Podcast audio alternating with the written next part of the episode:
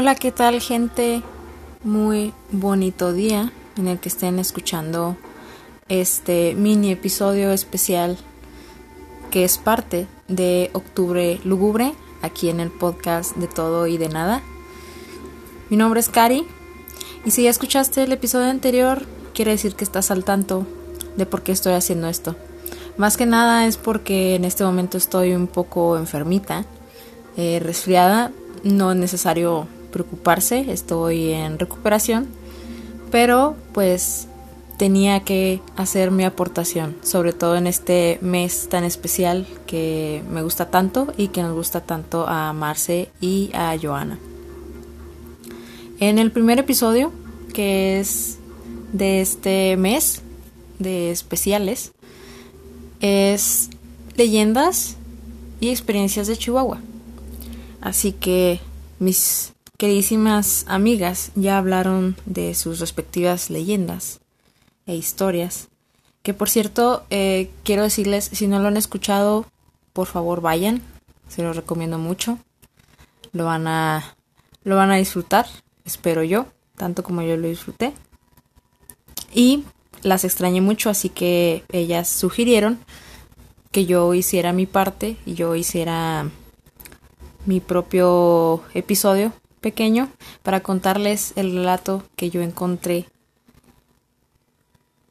para esta ocasión.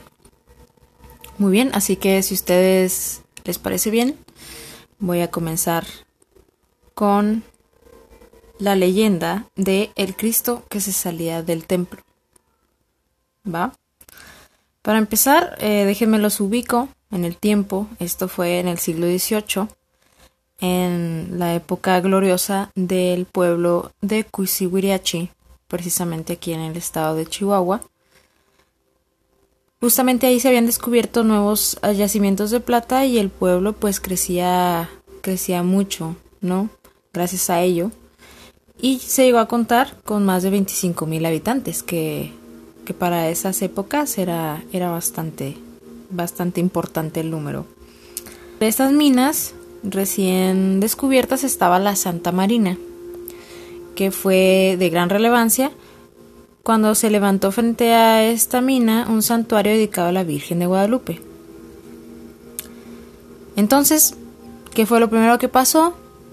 Que llegó un minero y dijo, perfecto, yo voy a hacer mi tienda comercial aquí, justo al santuario, porque ya sé que pues por aquí va a pasar la gente, van a venir a visitar el templo y pues me conviene, ¿no? Entonces obviamente su negocio pues sí creció y aprovechó también para hacer eh, pues renta de, de cuartos, digámoslo así, para los viajeros que visitaban Kusi. Eh, aquí se le dice Kusi de cariño a Kusi Uriachi. Y vamos a aprovechar eso para, para no, no gastar tanto en decir la palabra completa, el nombre completo. Pero es de cariño, así que. Pues la historia cuenta que entre los pobladores un día llegó a dicha tienda un viajero. Este trae una mula la cual cargaba sobre su lomo un extraño cajón de madera. El hombre le pidió al tendero que le cuidara la mula con toda la carga, pues porque dijo, ¿sabes qué? Tengo mucha hambre, voy a buscar este voy a buscar una fondita para comer algo, unos taquitos, eh, algo así, que es lo primero que se me viene a la mente cuando, cuando se dice eh, o se menciona una fonda. Disculpen, porque amo los tacos al pastor. Yo sé que tú también, Marce, así que estamos en sintonía. yo estuve en. Yo estuve en espíritu con ellas eh, cuando grabaron el, el episodio anterior y ellas están en espíritu en este momento conmigo. Yo lo sé. El minero pues dijo, ok, sí, claro, yo, yo aquí te cuido la mula, no te preocupes, tú ve y haz lo que tengas que hacer. Entonces el viajero pues se fue muy despreocupadamente, pero obviamente pasaron varias horas y el minero que era el dueño de esta tienda dijo, bueno, pues es que no sé dónde está este señor, pero lo que voy a hacer es que voy a ayudarle a la mula, ¿no? Voy a quitarle la carga para, para que no se canse. Y fue lo que hizo este señor muy solidariamente, pero desafortunadamente tuvo que seguir esperando porque pues este señor no regresaba, ¿no? El dueño, el dueño viajero, forastero de la mula. Entonces lo que hizo, dijo, bueno, pues tengo que cerrar la tienda, ya se hizo tarde, eh, voy a dejar la carga aquí adentro y eh, también a la mula pues la voy a, la voy a cuidar, ¿no? Para, para que nadie se la robe sobre todo. Y si llega este señor, el dueño, pues obviamente ya, ¿no? Devolverle sus pertenencias. Pero oh sorpresa, la mula desapareció inexplicablemente del lugar. Pasaron los días, crecía la incertidumbre entre la gente, eh, entre los viajeros, entre el, mismo dueño de esta tienda, porque no sabían en dónde estaba el viajero. El viajero tampoco había aparecido. Entonces dijeron, bueno, pues mira, no importa. Ha pasado varias veces que viene gente, un viajero, un señor, alguien que va de paso, y resulta ser que se le olvidó eh, se le olvidan las cosas que traía cargando porque pues porque borrachera, ¿no?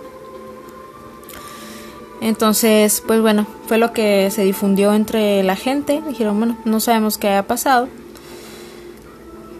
Pero fíjense, después de que pasaron 15 días, el dueño de la tienda ya dijo así como que, oigan, es que esto está muy extraño, o sea, de verdad de verdad traía, o sea, en esa época traer una mula, yo quiero suponer, si, si tienen duda, googleenlo, por favor. Eh, yo creo que no era tan sencillo tener una mula. O sea, si, si tenías una mula, creo que era porque eras alguien afortunado, ¿no? O porque habías tenido algún negocio, o porque habías podido hacer algún tipo de trueque. No sé, esa es la impresión que me da. Entonces, bueno, yo la verdad, no sé, o sea, a menos de que seas una persona demasiado despistada, no creo que se te olvide que traes un cajón de dos metros cargando en una mula. Pero en fin, este señor, el dueño de la tienda, dijo, ok, ¿sabes qué? Voy a ver qué trae el cajón porque pues está raro, este señor se me hace que ya no va a volver.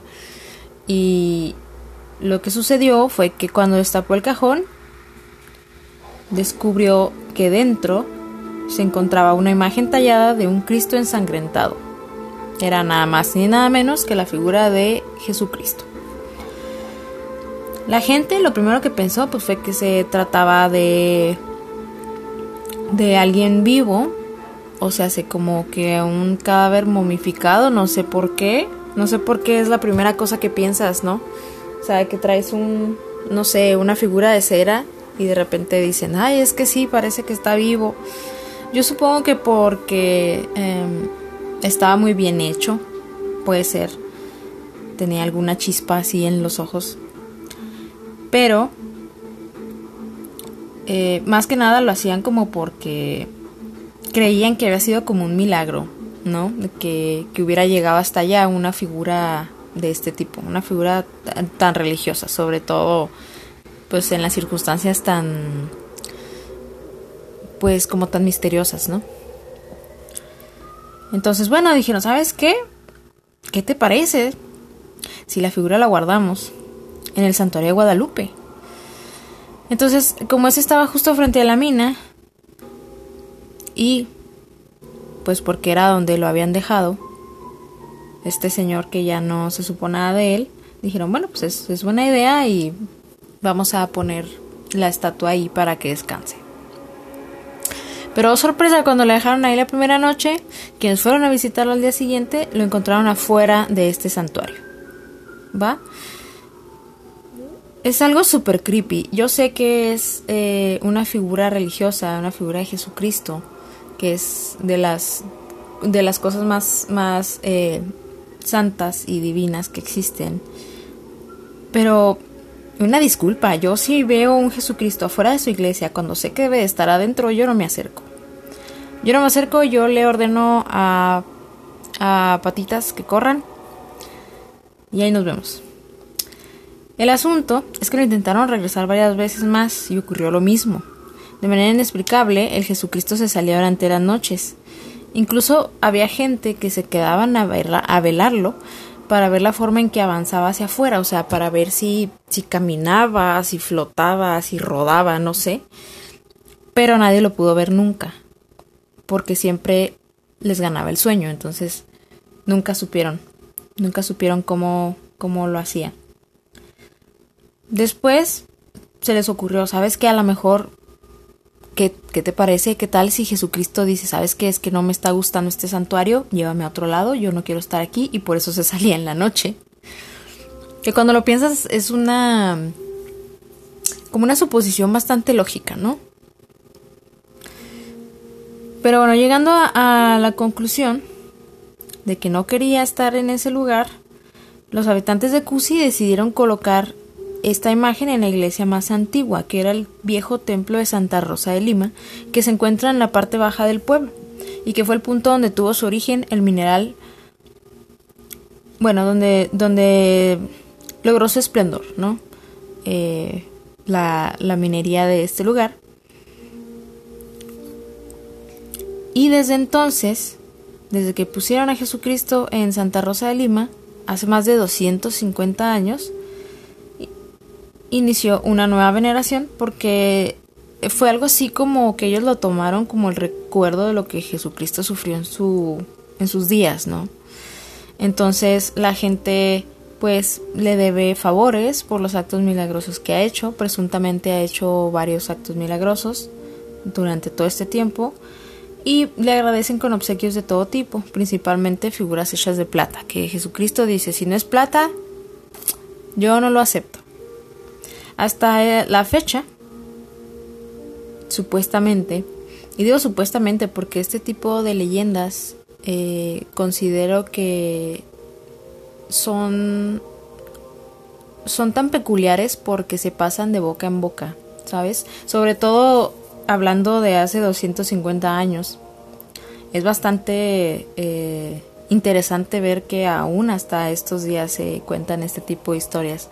¿Qué, qué tal si realmente sí fue cierto, no? O sea, que llegó una persona, no sé, dícese alguien, un brujo, un alguien que había hechizado el, la estatua, por eso se movía, eh, no sé, o sea, hay muchas, hay muchas cosas como platicaban en, en el episodio anterior sobre varias de las leyendas eh, ya un poquito más fantásticas como la de las brujas de Naika o como o como la novia que se aparece en la carretera digo esas son cosas un poquito ya más sobrenaturales no esto pues puede caer dentro de de ambas, ¿no? Como de realidad y de, y de ficción. Y no se sabe qué, tanto, qué tanta ficción pueda llegar a contener, pero hasta la fecha, como les comentaba, este Jesucristo es visitado diariamente por personas provenientes, perdón, de diferentes partes del mundo y o de los alrededores de Kusiwirachi para solicitarle algún milagro o simplemente para contemplar tan enigmática imagen, la cual algunos de los visitantes afirman que ésta se mueve inexplicablemente. Entonces, bueno gente, esa fue la leyenda que yo encontré. Ya les hemos recalcado un par de veces en, en sobre todo en el episodio anterior que quisimos eh, seleccionar leyendas que fueran más eh, un poquito más peculiares que no fueran tan usadas porque pues sabemos que, que la pascualita y varias otras como la casa de lomas ya están este bastante repasadas por muchos eh, compañeros que hacen podcast muchos youtubers que pues igual y ellos tienen un poquito más de información no ya que se meten más en, a indagar en esos temas.